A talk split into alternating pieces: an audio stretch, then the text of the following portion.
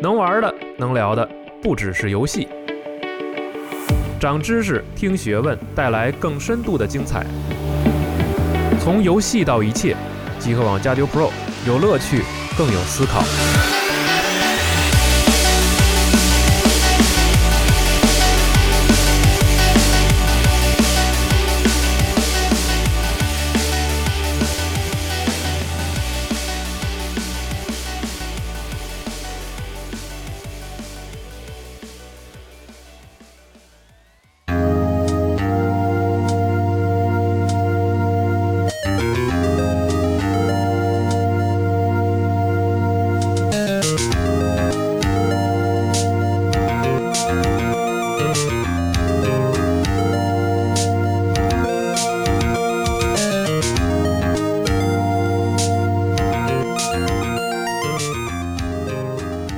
大家好，欢迎收听最新一期的《加流 Pro》专题节目，我是四十二。我是老白。哎，我们开场用了这个逆转裁判很著名的那个有 flag 的音乐、啊嗯，， 对，因为我们这期呃请来两位特别的嘉宾，给我们聊一个很有趣的话题，而且真的跟逆转裁判这个息息相关。哎，大家好，我是新兴出版社午夜文库不愿意透露姓名的某位编辑。嗯哦 不愿意透露姓哇名太狠了。这那另一位、哎啊，大家好，我是新英出版社的写稿人，可以叫我阿白。哦，哇，一个有名，一个无名啊，哎感觉无这个名氏，这个不愿意透露姓名实在是太狠了，是可能就是最终的证据就指向他。你知道大家可以推理一下我到底是哪一位。对好酷对哦！对，大家可能说过这个，知道啊，这个午夜文库是新兴出版社一个一直这个推出推理作品的哎，一个嗯这个系列啊，这个喜欢推理作品的朋友肯定是很熟悉。那嗯我这次把二位编辑老师啊请来，主要是我们想聊一个很特别的推理的话题。我们这次想聊聊这个法庭推理，是吧？哎，嗯，不过这个法庭推，所以才跟这个呃逆转裁判有着千丝连万缕的这个联联系，因嗯，为最近中文化了嘛，是吧？对对对，所以这个一说到这个，我其实我个人有一个疑问，就是法庭推理到底指什么？就是它跟别的推理有什么不一样的地方吗？哎，两位老师也可以趁机来简单聊聊，这个是推理到法庭推理之间的这样一个嗯区别。嗯嗯嗯，呃，其实法庭推理它本质上，你很明显就是它法庭，它发生在一个法庭上面，嗯，然后它和你平常能看到的推理小说最大的一个区别就是，你要证明站在台上那个被告他是无罪的。哦或者就是他一般情况下，一般推理小说你会说我，呃，找我出去凶手找出凶手是谁，哦但是他法庭他会嗯更集中在说我证明这个人不是凶手。来给他脱罪，这样。对，哦但是你看，我们逆转裁判里也会有，就是说在证明的途中，哎，我就发现这个凶手是谁了。当然，这个这个过程就是其实，在很多嗯、呃法庭的小说里会见到，就是会因为小说它要给我们一个读者一个交代，要告诉我们真凶是谁，不然我们会觉得你这个故事没有讲完。嗯但是从逻辑上来讲的话，发现对真正的凶手只是附带的这样一个对，产只品。对是对附对带的一个产品。它事实上它的关就是它的关键的东西是集中在这个法庭上，你怎么证明就是对方提出的这些说他啊这个证据指向他，这个证人也指向他，说他都是嗯有罪的，但我怎么说他说的不对呢？你这个哪儿有矛盾呢？你你这个为什么说他是证人就不合逻辑了呢？就是法庭是一种相相当于很逆向的一个推理的过程，所以说是一个在特定场景中发生的，就是反推传统推理逻辑的这样一个概对念。它有一点这样的感觉在里嗯面。就是法庭推理作品也有一些作品，它是并没有找出真凶是谁，嗯因为它的目的性只是在于可能给被告人脱罪嘛，是啊就对是啊像刚刚编辑老师 说的，是突然卡壳。突然不能说出名字，嗯这是没有名字的后果啊。对对对，就是一个反推理的一个过程，去找到推理里面的一些漏洞嘛。嗯所以说，有些推理小说反映推理小说也并没有说出真凶是谁，哦那它会反映可能会反映一个社会现实的问题，或者说哦去告诉大家，就是说真所有的这个证据不一定是可靠的。嗯，就是因为这个法庭推理更多的时候是一个辩护的过程，然后对，犯它人已是一经个对找出来了，。就是说上面就会已经有一个推理的过程了，实际对上对，其实它是一个已经已经有人做过一次推理了，然后你是说我觉得这个哦推理不对，我来说我的推理，就是这说样的对一个推理的感觉解释，对对对，然后。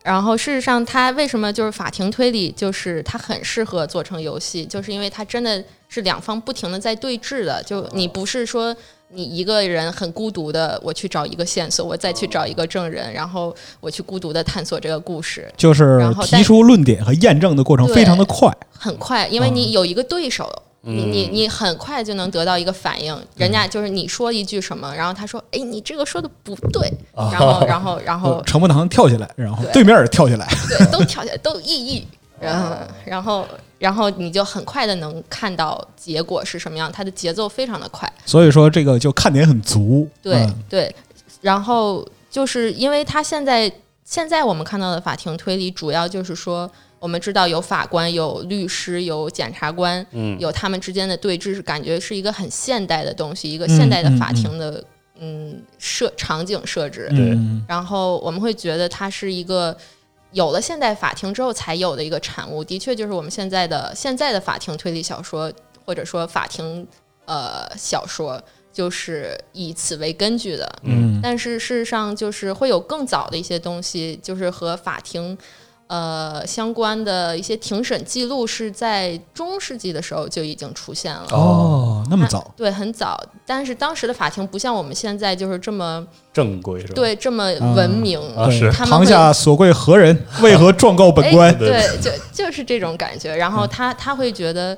呃，他们当时的法庭会有那种迷信的东西在里面，嗯哦就是说，哎，你这个是巫女，啊女巫审判之类的，对对对对对，我们为什么说你有罪？因为我们把你绑起来之后，你居然浮起来了，什么啊啊扔在水嗯里，居就然是能一个姑娘和浮起来一和一只鸭子谁中那个问题，嗯哎对啊对对，就是这种，他们会有一些迷信的东西在里面。然后当时的人就会记录当那个他们的案件，哦这是最初的那种法庭类似法庭记录的一些东西流传下来，会有积累大量的资料，大概在。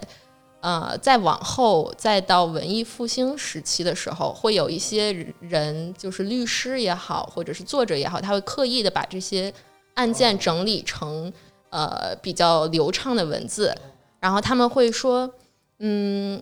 他会故意的把这个东西写成一种，就是你只有翻到最后一页，你才知道这个案件的审判结果是什么，哦，就相当于就悬疑这样一就个概很念。啊悬疑，就非常的像悬疑了。中啊世纪法制进行时，嗯嗯，对对对，会有一些这种计时的东西，就可以说是一种雏形吧。嗯，哦然后对，然后再有就是我们知道的爱伦坡嗯他的莫格街谋谋杀案，它是根据很多这种大量的资料的累积，呃，写出来的一个东西。嗯包括我觉得很他的作品也受影响，就是嗯，当然这是我的猜测，哦就是就是当时的那些有一些迷信，有一些像魔法或者是那种都市传说这种对的啊东西在里面，就是呃超自然的东西，它它也融入了自己的小说里，有一种那种哥特的阴森是的的风格在里嗯面。嗯嗯，不过这个在这些作品里就已经出现了我们类似法庭推理的那种结构，是吗？对有点类似嗯这个辩护、这种辩护关系等等。呃，最早期的很少见到，就是我们现在见到这种形式的辩护。哦，。对，它主要还是对案件的一个记录这种感觉的。哦嗯，但是你可以看到说，这个文化源流很早就出对现对了。嗯对对，还是能很早。但是你到这儿到了爱伦坡之后，它就完全就是我们推理小说的一个发展的过程了，那嗯种嗯嗯，就没有再说这个时候法庭推理可能就已经有一点退居二线，就是他没哦有再说是，或者说他其实一直都没有成为过大的主流，嗯嗯嗯，就是然后但是他还是有那种律师或者是这种。呃，和做法律相关的人或者是一些感兴趣的作者会去写这方面的东西。哦，呃，对，其实爱伦坡他的这个推理小说这个出现呢，是伴随着当时的科学技术的这个发展，啊，因为大家发现科学技术可以解释很多现象嘛，哎，哦，所以爱伦坡的小说。他很多都是把，因为以前的哥特小说可能都是写哥特的一些事情，对嗯但爱伦坡的，比如说《莫格街凶杀案》这本，就是这篇被认为是一个推理小说鼻祖的这篇小说里面，他给大家一个密室谋杀案，哦，他那个案件非常离奇，嗯就是它包括了有些有几个女人的惨死，还有就是凶手是仿佛是能穿墙而过，在这个、啊这个房间里面是反锁的嘛，嗯，然后他最后他设置了一个一个神探的形象，然后这个侦探形象非常有意思，他是一个很喜欢夜游的一个人，在白天的时候他会把他的窗户都关上，哦，享受就是在夜夜晚的这个过程，在晚上的时候他会出来玩，出来去体验自己的事情。然后这个最后在最后的时候，这个侦探就把一个科学的解释抛到读者面前，嗯这样就是个前所未有一个体验。嗯，所以他当时写出这本小说以后，大家读者都非常喜欢，然后大家都开始争先模争相模仿这个艾伦坡的这种写法，哦，才走进科学对，对，然哎对对后对对对对，然后侦探故事这么这么一点一点发展起来，催生了这个形态，这个文学形态吧。哦就是最后要给你一个合理的解释，而不是说用怪力乱神或者机械降神这种东西嗯来把它做一个完因为结。对对，就非常酷啊，嗯因为它是关注在一个人人就是人的这个表这个本质上去看待一些事物，不是在于就是再去怪力依赖乱于神的对那对种怪力乱神啊一些信仰的东西。嗯，其实可以说，爱伦坡塑造了这个侦探，然后从线索之中获得这个结论的这个方式，其实相当于给这个法庭推理这个垫了一步吧。因为法庭推理对必须要有先有侦探做出了那些东西，嗯然后才能围围绕着它做出辩护。对对对，对这回你再说人能浮起来，它就不是一个理由了。对对他就会觉得嗯是是意义对对哦对，是这样的。然后对，然后我觉得还有一点就是说，呃，各种各样的就是推理小说，它在不停的发展侦探小说啊，推理小说，它不停的发展各种密室啊，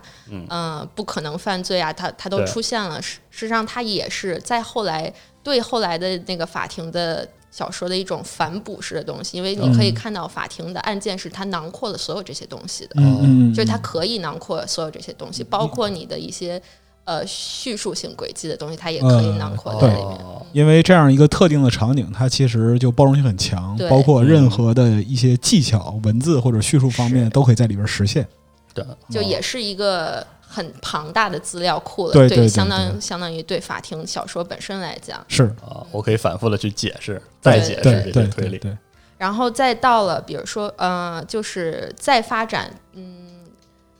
日本那边可能是社会派嗯的潮流引发的，然后欧美这边事实上有一个叫。厄尔斯坦利·加德纳的人，他写了一个非常有名的系列，就是这个梅森探案系列。哦，啊就是在在欧美那边特别有名，也拍成了各种各样的连续剧。嗯他写这个东西，他写的得有八十多本儿，然后嗯，就跟我们阿加莎写的差不多梅体森量探案我的。看过其中一些，对对对但是没看全过对嗯，那个很难看全，是对太多了。啊。就他就导致就他这个人，他写这个梅森探案，就让这个法庭的系列再一次就火起来那种感觉。嗯嗯。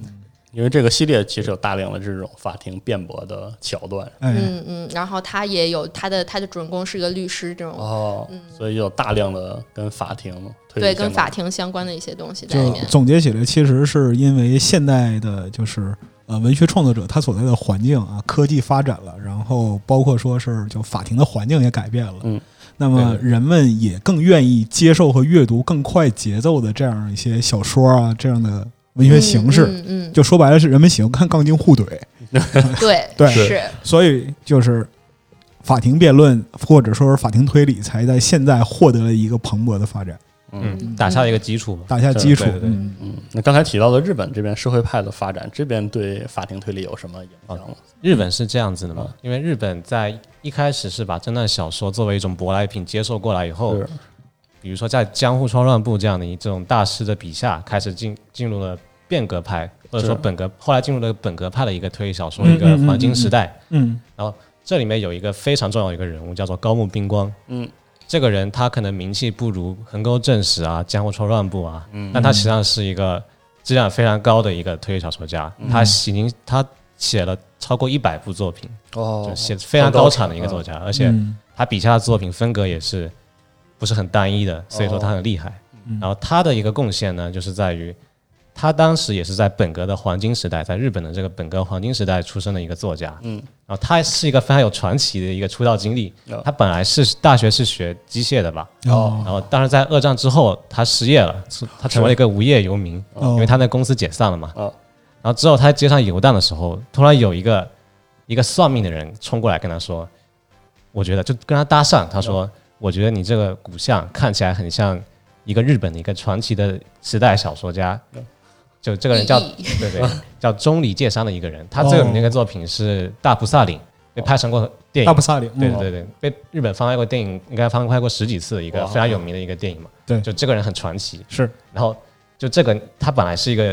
就是这个高木宾馆本来觉得自己是一个 loser 嘛，然后是一个无业游民，突然听到大家突然有有一个人说自己骨相非常像那种很有名的成名的小说家，他就信了这一套的，哦，对对啊然后他就就开开始始写写小小说，啊因为他很厉害。他第一本小说叫做《刺青杀人事件》，嗯这本书哦对西京也有出过，也是一本非常有名的推理小说。是的，他这个书写完以后，他没有投稿给杂志，也没投稿给出版社，他直接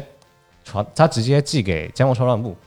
然后江户川乱步看完以后非常惊喜，他觉得这个小说一定能成为一个日本的这个推理小说的一个新的可能性。哦然后就直接把这个书寄给了当时非常有名的一个宝石杂宝石的一个杂志，嗯，然后他就出道了。啊，这就相当于就是牛逼的大学教授给你写推荐信，对对对对，对，嗯。一步就到了，嗯哎，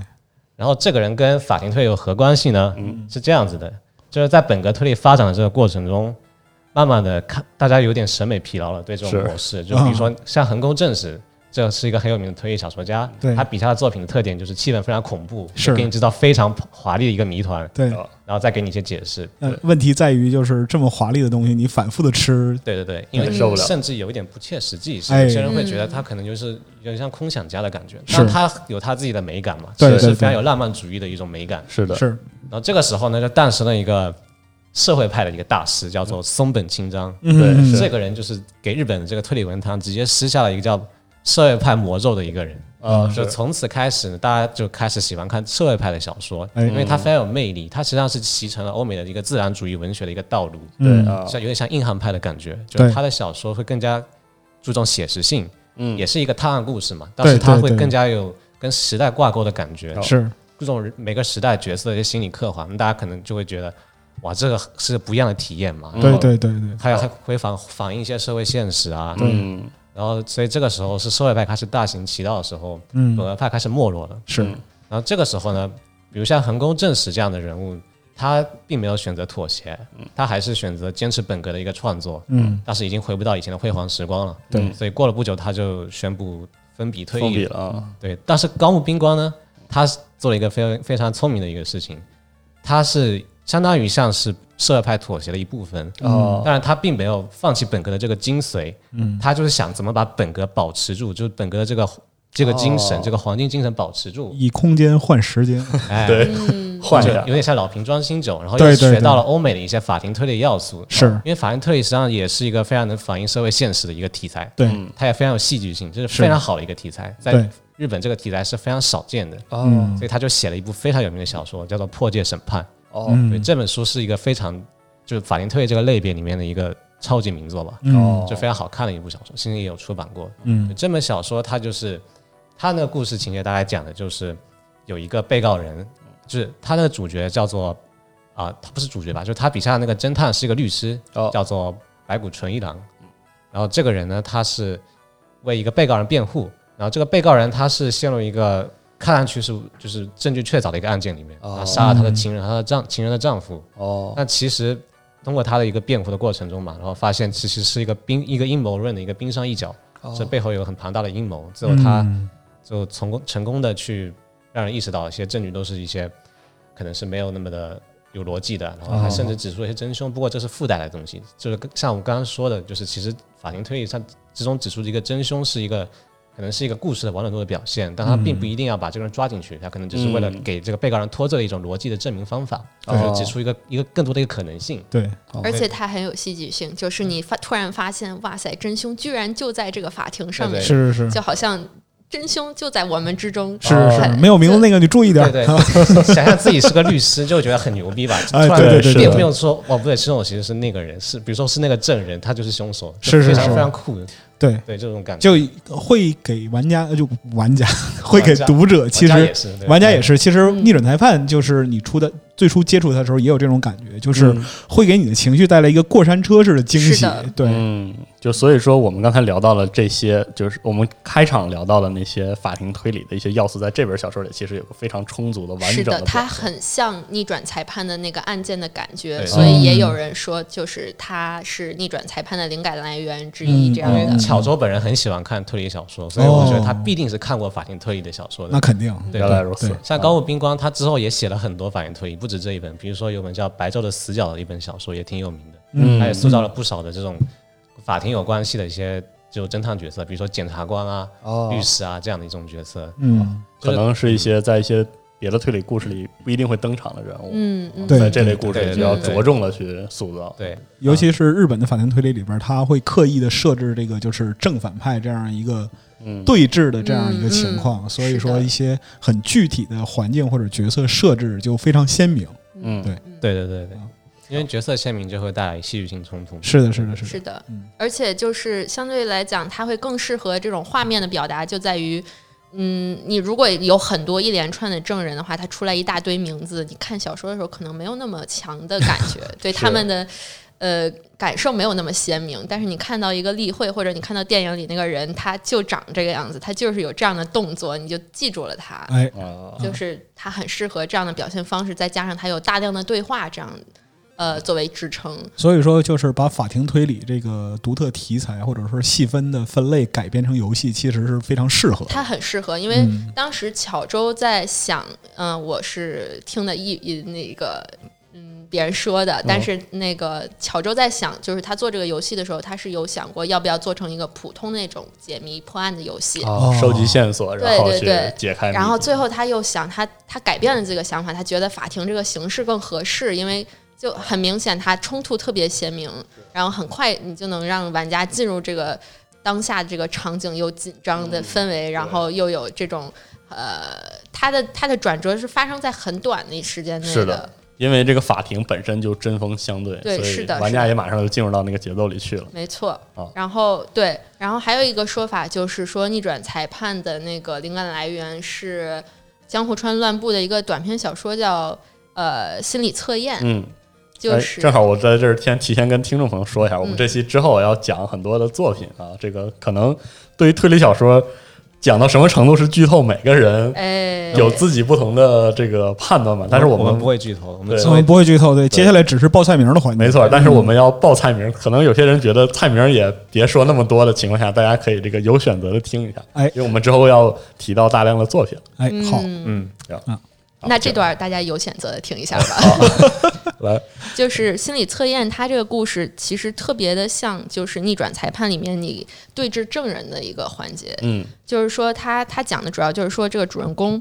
嗯，他认识了一个老妇人，然后哦就通过他的一个好朋友叫斋藤，认识了一个老妇人。这个老妇人呢，她喜欢攒钱，哦所以她攒了好多好多钱。主人公呢，恰巧他又缺钱，哦，所以他就想，哎呀，我这么缺钱，我怎么搞到这个老妇人的钱呢？我把她杀了吧。哦然后他就去把那个老妇人杀了，因为他觉得就是说，与其说我偷，嗯、我还冒着风险被抓，就是那个老人肯定会报警的，哦，所以我肯定会被抓到。他想，那我就把他杀了吧，这样子就没有人能抓到我啊了。这是从主角这个视角对，进这行是的主叙事啊主角是这么想的。然后主角他就他就去杀那个老妇人，他还自己想了一些很巧妙的小花招，去嗯想要骗过那个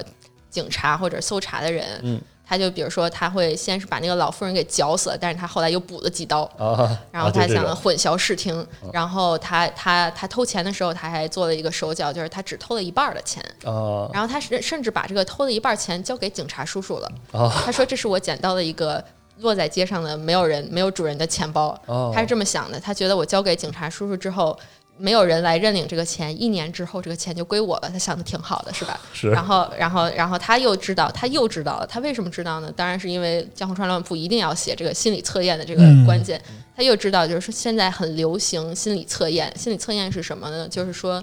呃，其实很多推理小说家都写过这个东西，就是当时流行的一种，嗯，警察或者是呃、审问的人说一个词，你马上凭着直觉对出来一个词。啊那嗯种在电影中能看到一些测就谎，经常会有对类似测谎的那种，他会通过你这种潜意识的反应，比如说我说嗯白天你说黑夜，嗯我说男人你说女人，啊，或者我说画画你说屏风之类的，哦就你你在潜意识的对答里面，你会暴露一些信息，比如说你知道你去过这个场景啊之类的，明白嗯嗯，然后他就是在这样的一个场景下就不小心暴露了。哦，是这么一个故事哎，就是这么一个故事，就很像，就是你在那个逆转裁判里面找证词的时候，你就突然找到，哎，你说的这个东西，当当时没有啊，你怎么知道的哦呢？就是它很像，呃，的确很像逆转裁判，哦可以想象到为什么会有人觉得它是呃明白逆转裁判的灵灵感来源。啊这个的话，因为是江户川乱步的作品，所以就是比较有时代感哈。嗯对对有对一种对当对年时代的那种，很有时代感，对，而且它很有一种设定感在里面。哦，所以它跟这个逆转裁判的这种灵感的关系，其实就是这种一来一回嗯，这种嗯嗯嗯嗯，对峙吧，算是用各种手段的去对抗的这么一个过程。啊嗯，非常像是游戏游戏性上的一种启发，就是对哦于侦破，就是用证物证去，或者说用一些事实去打破这个人的一个说辞，他的矛盾之处，就非常符合就是逆转裁判这个游戏性上的快感这嗯种哦，启发。明白。可以说说一下吧，嗯也可以说一下，因为这是阿白提出来的，就哦是说觉得那个竹林中是逆转裁判也是启哦发因为之是一。这样子的，就是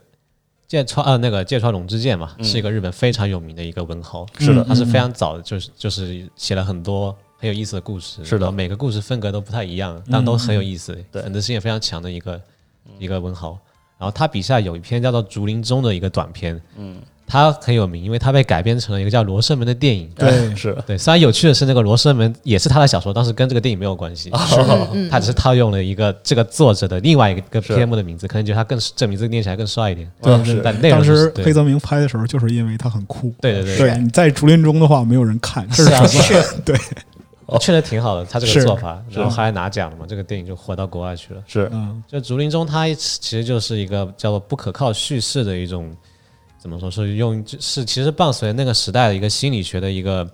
比较科学性的一种发展出来的一种、嗯一种辩思吧，就是嗯嗯它的那个情节里就是根据一起案件。一个武士的被杀案，嗯嗯，对，就是很多证人是有自己的一种看法，是然后这个真相是非常扑朔迷离的，哦是对，然后而且里面还有一个非常有意思的，就是它里面出现了一个灵媒，嗯就是灵媒在施法啊，干嘛干嘛，就是去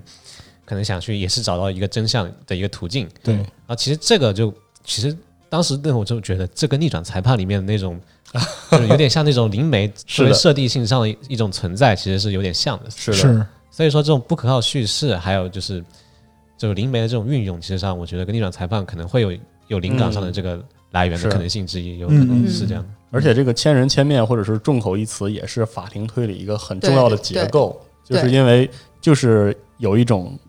证词有个多面性，所以才有一个辩、辩驳的空间。嗯是，的，因为每一个证人眼中发生的事情，就是事情的全貌都看起来都不一样。嗯，你要再去从他们中间还原整个事情的真相，就是哦这样的一个过对程对在对里或面。者说这个结构是这个法庭推理的那个游乐场，就哎是传统的那个推理故事游乐场可能是线索和嗯证词，但是这里的话，大家可能探讨了更多是不同证人的他的侧面的那个漏洞，然后把它穿起来。其实这就相当于就是我们逆转裁判，既有就是证人的证词这一边，嗯也有就是说证物这一边。啊，然后竹林中和心理测验都是属于证人证词的这一块儿，就是他的证词会出现一些奇怪的地方，嗯就你听着听着你觉得哎不对哦，然后呃他的这个东西其实。刚才阿白说是跟心理学的发展有关系，因为的确嗯当时那个时候就出现了好多，也不是说只有他一个人，就是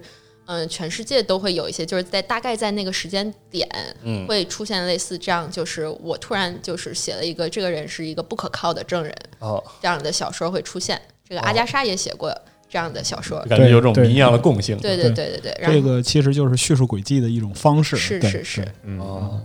就是让不同的人在不同的角度出场。对，这个嗯这种方式在之后的游戏里边，其实用的方法也很多。就比是如的说，你发现了甚甚至都不是证人，就是证据本身也不可靠。嗯是对对，所以说这个也是法庭推理里边引人入胜的一个重要环节吧。是的嗯，因为他事实上谁谁也不知道真相是什么对样对对的，，你的真相是事实上是你虚构出来的，你的一种推测。嗯，我们根据这些人的，那比如说目击证言，或者是根据这些证物推测出来、还原出来一个真相，然后这个真相其实它不一定就是真正发生的事情，是的。但是它可以说服你。哦，对对对就比如说那个就《无双》那个电影，嗯嗯嗯，对啊就是整个里边他的介绍就是那个就周润发那个角色就如何的叱咤风云，嗯但是完全来自郭富城的这样一个陈述。嗯嗯对嗯嗯所以说就是这个他就是一个特别典型的不可靠叙述嘛。对对对。其实干这些事儿都是他，嗯，对嗯嗯嗯对所以这个不可靠叙事也算是构筑法庭推理这个舞台的一个很重要的一个点。嗯，是，对对，就因为那个时候可能很多作品描述不可靠叙事，但像比如说《芥川龙之介》他这部作品里面，《竹林中》里面他没有给他一个一个答案，嗯，但是像这种影响到欧美，它出现了推理小说，推理小说是一定要有一个通过一个物证给出一个答案的嘛？对对嗯对。但是日本这边已经开始发展起来，比如说芥川龙之介这样，就是非常看重心理上的一种不可靠的表一种达对这种、哦这种文学体系，其实也影响到后面江户川乱步的那种就是非常奇诡的一种风格。哦嗯嗯，当然，就是日本在借鉴欧美的这种风格之后，它就是可能开始把一些不可靠叙事，就是融合到一个法庭推理的这个流派里面，然后就哦等于说是每个人各执一词，但最后把它串在一起，能串成一个非哦，常明白固。定的一个事嗯实，就非常酷，就反而有一种是啊就那种收线、哦收这种收收复线对的收复快线的感快感。哦，其实就相当于我是不是可以这么理解？就是因为之前的这些文脉上的一些这样的积累，就比如说呃各执一词的表现，然后这个不可靠叙事带来了可能对真相的不确定性，然后这些积累起来，到后来才有这个比如说法庭推理这种乐趣的一个爆发。嗯，嗯因为可能传统的侦探小说或者推理小说有一种对真相的执着吧，就是我一定要把它说清楚。嗯嗯嗯，但是到了这个呃法庭推理，因为之前的比如说乱步或者种种前辈的这类的描写，最终导向的一个结果是我重要的是论述的过程，而不完全是说真相如何说，而是说我打破所有推理的这个过程才变得有意思。对，嗯这这种作品也是有的。其嗯实这类、就这类作品啊，包括就是看重这个，就是每个作品的其实倾向度也是不太一样的。嗯比如说，在欧美不是有很有名的电影叫《十二怒汉》嘛，嗯，对是它其实就是看重于就是去打破每一个人的这个打不是打破这个证据的这个必然性，去找到其中的漏洞。它是为一个就一个人去说服所有一个陪审团去同意。就是这个证据不一定是可靠的证据，他没有给出一个解释，对他没有给出解释。这个小男孩就是他其中其中是一个被告人，是一个小男孩，他是被、就是被告谋杀了他的父他的父亲，对对吧？嗯对他没有给出他是不是一个真的是有罪的、无罪的，凶手是谁，他不在乎这些东西，嗯他在乎的就是这种打破就是反推理的这种快感，就找到漏洞，其实嗯打也破是逻用辑链对，嗯但也是用推理的方式去打破这种一下的这种定论，是对嗯对就《十二怒汉》过于经典啊，就是、嗯嗯对对一对个，而且就是很多国家都翻拍过，中国也翻拍过，是的然后是的俄国也翻拍过，对对所以说我推荐，如果对这个有兴趣的话，至少中美俄三个版本都要看一 遍，是就有点长，因为每个版本都是两个多小时。是他对他十二怒汉很有特点的一个地方在于，他其实没有指出真凶，对，嗯它是一个这样，它非常典型的揭露了一个，就是我们现代就是。嗯，至少就是现代法庭的一个基本的准则，就是疑罪从无，嗯，就是我们要证明的只是说他没有犯这个罪，但是我们就是真正找凶手是谁，这个这个工作其实不属于这个个不属法庭于，对对对，对对不是说法庭上这些人的这个责任对或者陪对审团的责任，对对，就很有名的一个现实中发生的一个案子是那个辛普森杀妻案，对对对，是的，对，然后就是他他的民事判决和刑事判决是不一样的，是的，嗯他的刑事判决是，呃，刑事判决是无罪的，好像我记得、好像刑事判决是无罪，民事判决是有罪。嗯然后，呃，他主要就是因为他的警察的一个政政务管理失败，对导致他哦没法儿就是定罪这个问题。哦但其是实大家是都觉得是他干的，对，其实是就是警方呈现的证据链有问题，嗯嗯呃，是遭受污染还是被就是人为的干扰破坏过啊？对，嗯嗯就导致这个证据链衔接不上。而且他和就是陪审团的选择也很有关系，是就是呃，其实这个在另一个小说里表现的特别明显，就是有一个叫迈克尔康奈利写的《黄铜判决》，哦嗯然后他是他是他对整整个那个庭审的程序有一个比较细致的表现，就是嗯包括、呃检方和比如说控方是如何就是辩方和检方，然后他们是如何呃各自用自己的小心思去选符合自己利益的陪审团的成员，嗯嗯他们会在里面做很多手脚，对就是说你会质疑这这个他他对他整个小说对这个司法的程序是提出了一种质疑的，哦就是因为你你既然做了这么多手脚，那你都就是相当于这样的一种不公平的博弈吧，对对对，然后他会想你，那你的正义何在呢？对不对？嗯，就文艺创作里边对于现实提出质疑的这种其实不少，包括游戏里边也有，嗯就是对法庭提出这样一个观点。就最近有一个游戏叫《We the Revolution》，嗯就是法国大革命啊时期是的这样一个游戏。然后它表现的是什么呢？因为大革命时代就人头滚滚嘛，嗯是那么就今天你还在台上叱咤风云，明天可能就人头落地了嗯啊！就各界的就是人就像走马灯一样。那么玩家在里面扮演就是一个法庭的法官，这里面也包括说取证，然后向陪审团征询意见嗯啊，类似这样的流程，最后为这个犯人定罪，你要判他是有罪还是无罪嗯啊？所以就其这这个游戏其实就是它 契合性做的不是特别好嗯哼啊，但是总体来讲的话，它还是把那个气氛还原出来了。嗯，对。就说回来的话，其实这个法庭推理就是有刚才您提到了，还有一些别的东西，就是除了侦探跟线索较劲之外，还有这些比如说陪审团或者之外的对对东西。所以他的这个唇枪舌剑，包括这个为呃这个证人呃为这个被告或者是原告去辩护的这个过程，其实有很多传统的推理小说没有的那个东西。它会有很多这样的东西，而且它有一种，至少就是在欧美这边有一种一脉相承的感觉，就是嗯它会至少从古希腊的时候就有这种我们想要探讨就是法律和道德之间的这种啊，矛是盾。的，嗯嗯，就是他们的那种古希腊悲剧是有一种教化意义在里面的，嗯嗯他们会觉得我看这个东西是想要思考我的社会现在有什么问题，然后嗯为什么法律会和道德有冲突之类的。嗯它哦有一种，而且这这也一直传承到现在的很多的欧美这边的那个法庭的小说的里面出现的嗯一些东西。嗯就是人性的激烈冲嗯突。嗯嗯嗯，是嗯，那正好说到这儿的话，就是比如说，如果对这些特别喜欢逆转裁判的朋友，嗯我们是不是可以就是推荐一些或者介绍一些更有意思的，比如说法庭推理的作品，有嗯给哦有大。家介绍介绍一下，或者是有什么由头，比如说哪些特别像逆转裁判里的什么部分，嗯可以推荐一些。那非常有名的一个法庭推理的小说就是卡尔的那个《犹大之窗》。嗯嗯是它，它是很很典型的、很燃的一个法庭的逆转，而且它发生的特别密集。就是事实上，我们看逆转裁判也好，就是犹大之窗也好，它都是都很短的一段时间，它发生了好多次的大逆转，有嗯看似不可能的事情发生了，但是。事实上，我们就是现实生活中感觉就是打官司是要花好久的， 是啊是， 就其实没有那么密集，但是我们作品会表现的更冲突哦更强烈一些。然后，然后这个犹大之窗就是，呃，稍微讲一下，他好就是一个呃，有一个男的，他要结婚了，嗯然后他去他的岳父家里，他跟岳父小酌一杯，哦然后他喝完这个酒呢，就倒地不起呃，就就昏迷了。哦然后，但是就是后来，嗯，醒来之后发现他那个岳父就死了，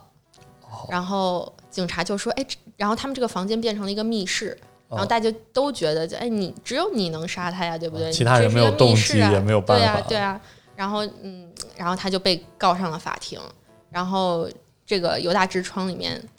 我们的主人公要证明的就是说，这个人他其实没有杀死他的岳父。哦，然后他有很多特别精彩的那种对于证据的一些解读呈和现，哦对和解读，对，就是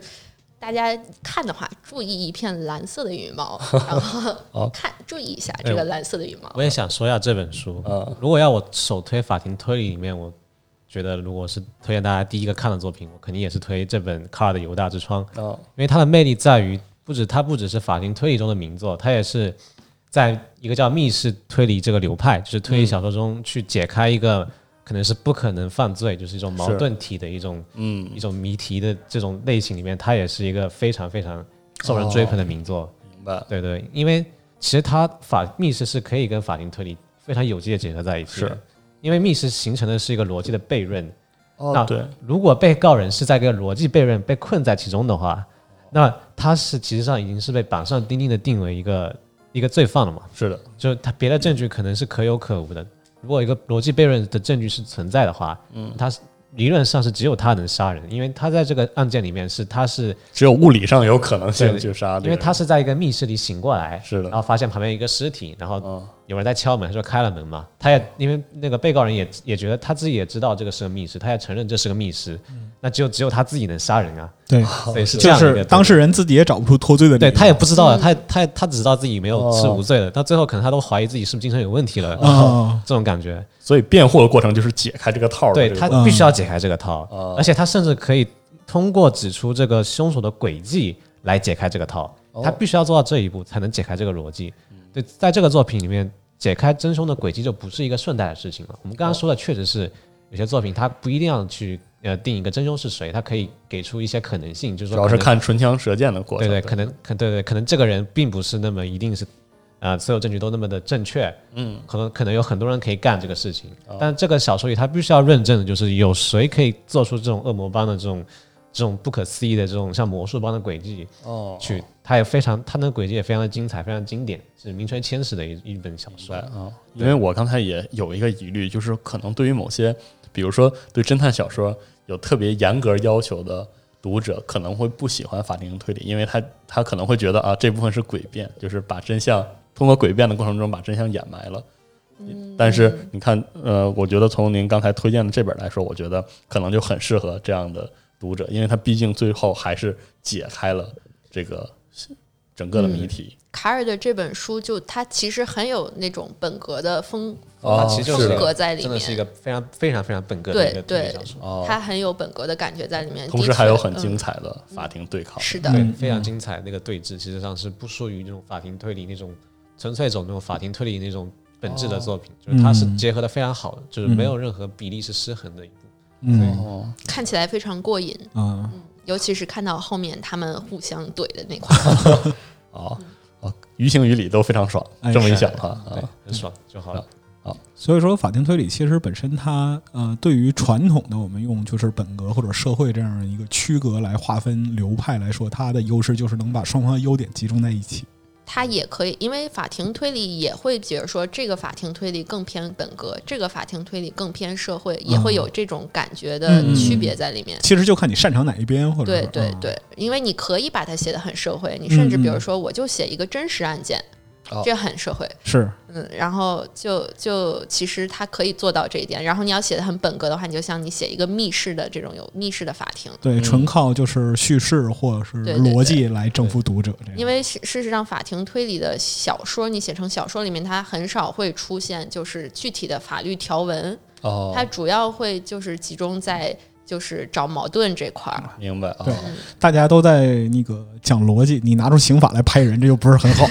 啊，这好像应该也算是这类小说一个特点啊，它需对要是一个特点嗯弱化法条的这一部分。就比如说《逆转裁判》，实际嗯上它是一个非常非常本格的一个法庭推理，是的，是的，因为啊它是相当于是设定系下的一种法庭的制度，对 它，还有一些设定系下的一些灵媒的元素，嗯，嗯都是嗯它世界观里的一部分。对是的，它是通过这个，它实际上是也是利用法庭上的一个戏剧性效果，因为它真的是一个非常有戏剧性舞台的一个空间，是嗯去实现一种游戏性。对它的它那个故事也非常符合本格推理的一些要素，就是嗯非常意外的一些手法，或者说凶手都是在一步一步推敲之中，然后确定下来。对。就我们不能把逆转裁判跟真实世界里的法庭混为一谈，是对是不一样的， 它还是一个创作的作 品。是哦对是是就像很多这个实际上律师的工作，在辩护中有很多对法条的再解释，嗯嗯但是我们看的这个法庭推理更多的是对证物和证人证词的再解释。对，可能就是一些现在拍的一些律师电视剧里会更多的去展现一些条文的东西。嗯嗯对如果是比如说社会比较偏向社会派的那种法庭推理小说的话，哦，他会说这些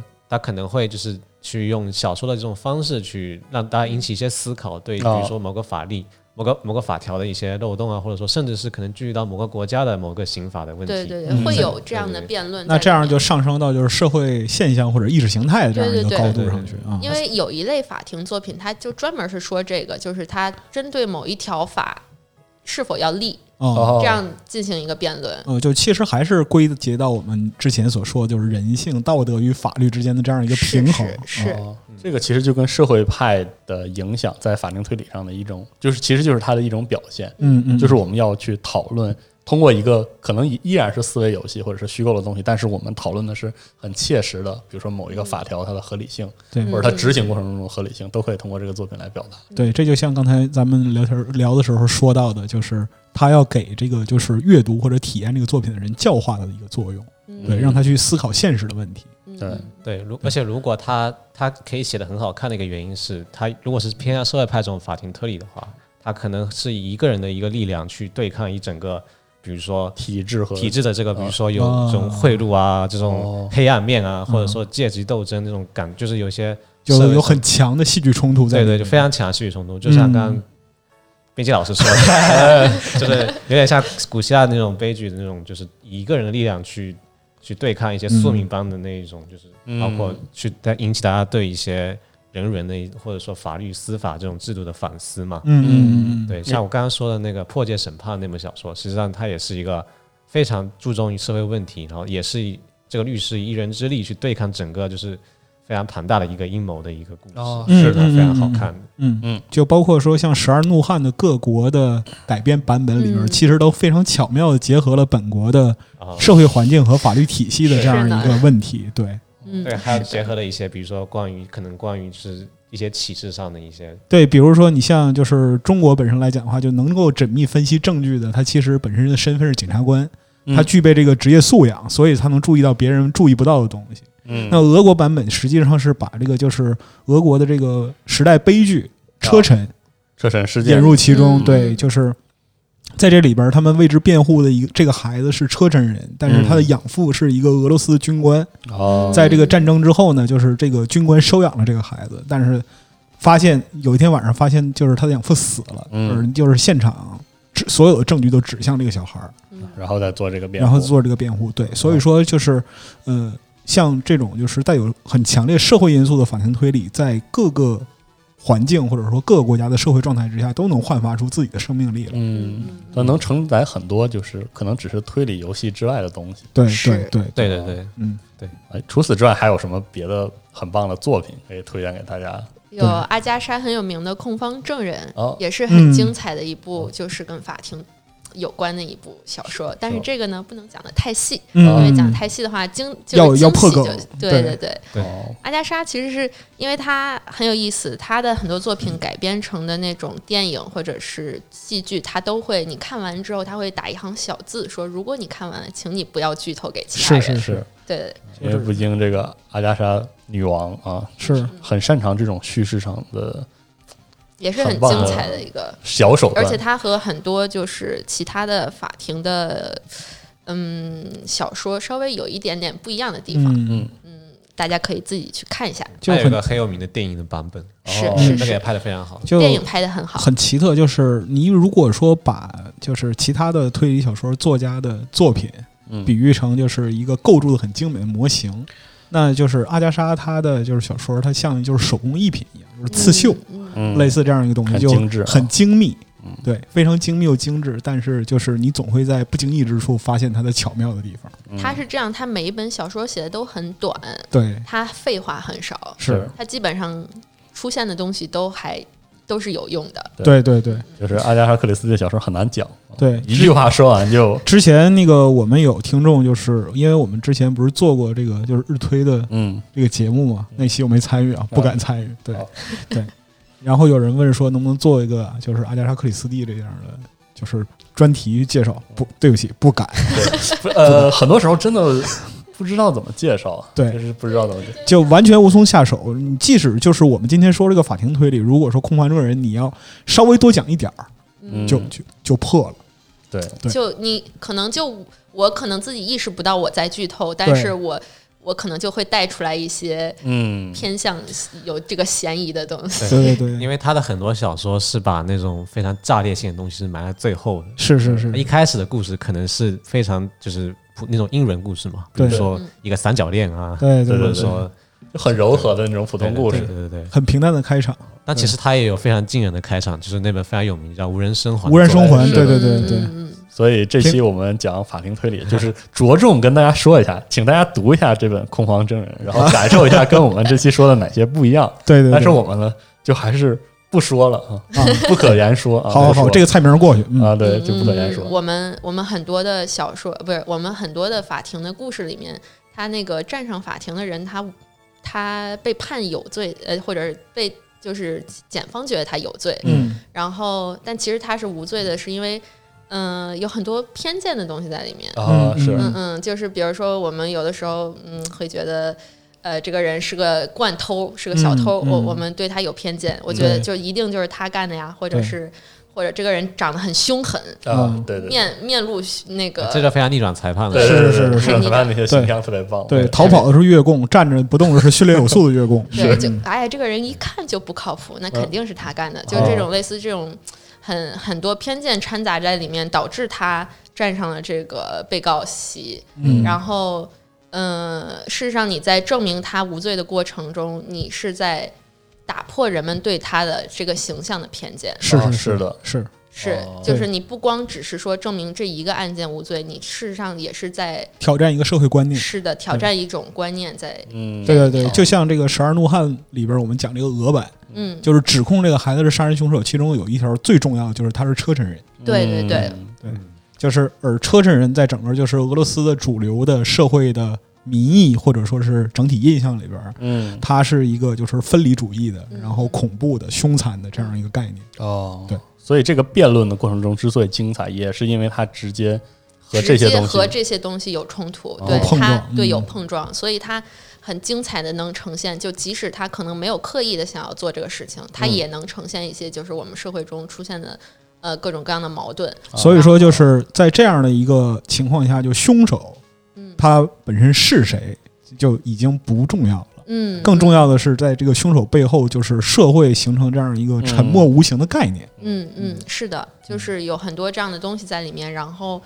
他他所以法庭推理它很精彩的地方就在于它能无形中带出很多这样的啊，东西在里面。嗯即使比如说，我们没有刻意的想要去挖掘什么有深度的东西，但只是一个乐趣，但最后就很自然的就哎很会自呈现出来，很啊自然的会有带出来一对些的，这样因为的东西。它这个题材是非常容易跟当代结合的一个题材，是的啊哦就是它所以一直会有新鲜的血液，是所以它在未来，在未来一定也可以就是注就是把它的那个注意点放在别的问题上面，嗯哎一会儿通过这个形式表达出自己的表想表达的这种对某些哦，是的，所偏见的一些不满啊，嗯、两位老师这么一说，我觉得就是这个表现形式真是常有常新。就比如李狗嗨，哎对对吧？对对啊我刚想说，就是对，因一为直有新形式的，是是是，呃，我不怎么看剧啊，而且这期我觉得我们很遗憾没有聊特别多律政剧，但是我嗯我确实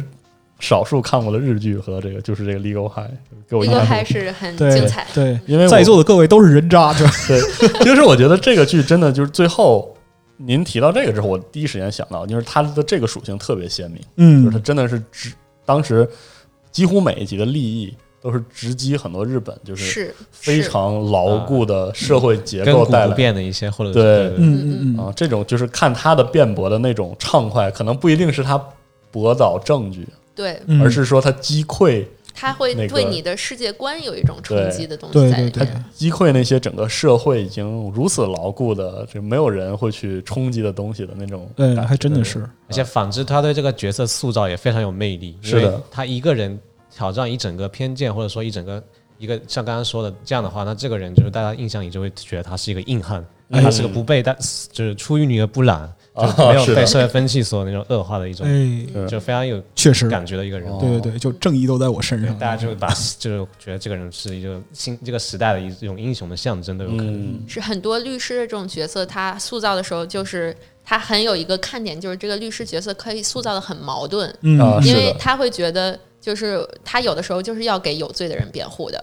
对，他他自己内心会有一种挣扎的东西在里面。我嗯就是欧美的很多，包括迈克尔康奈利写的律师，都会有这样的一个心路历程在里嗯面。对他会怀疑自己，就是我的这个证人真的值得，就是我这样为他辩护吗？嗯嗯，啊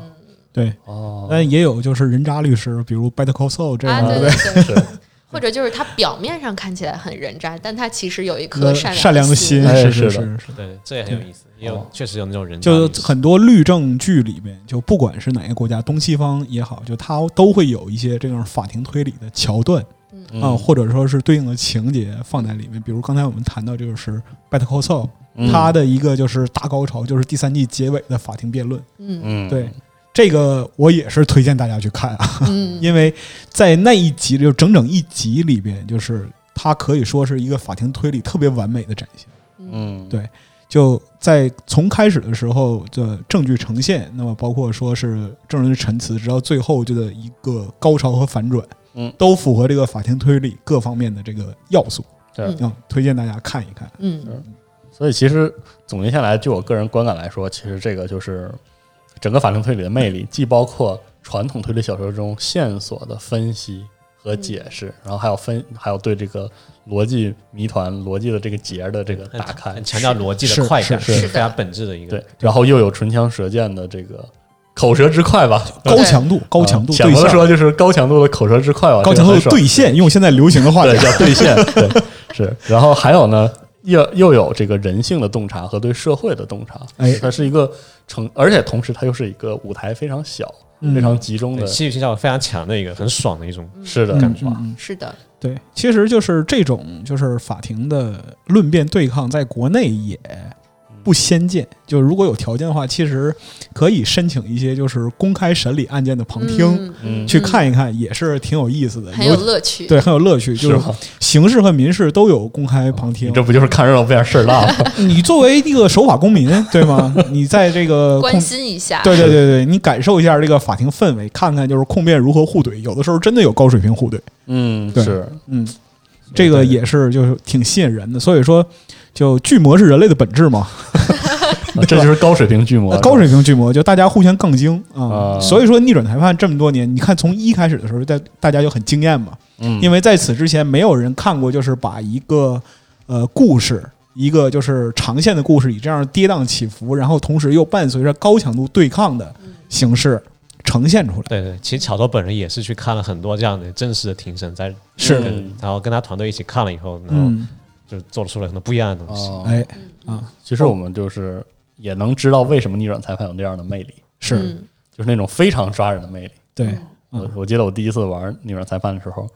五句台词我就已经就进去了，就就开始了 就。很容易进入状态。对对对嗯， 其实也能也能听出来，就是这一期节目听两位老师讲完，也能知道这跟这种类型有天然的关系，是，嗯嗯嗯就，无论是结构性的还是说它的内容上的东西都很有关系。 是嗯是是，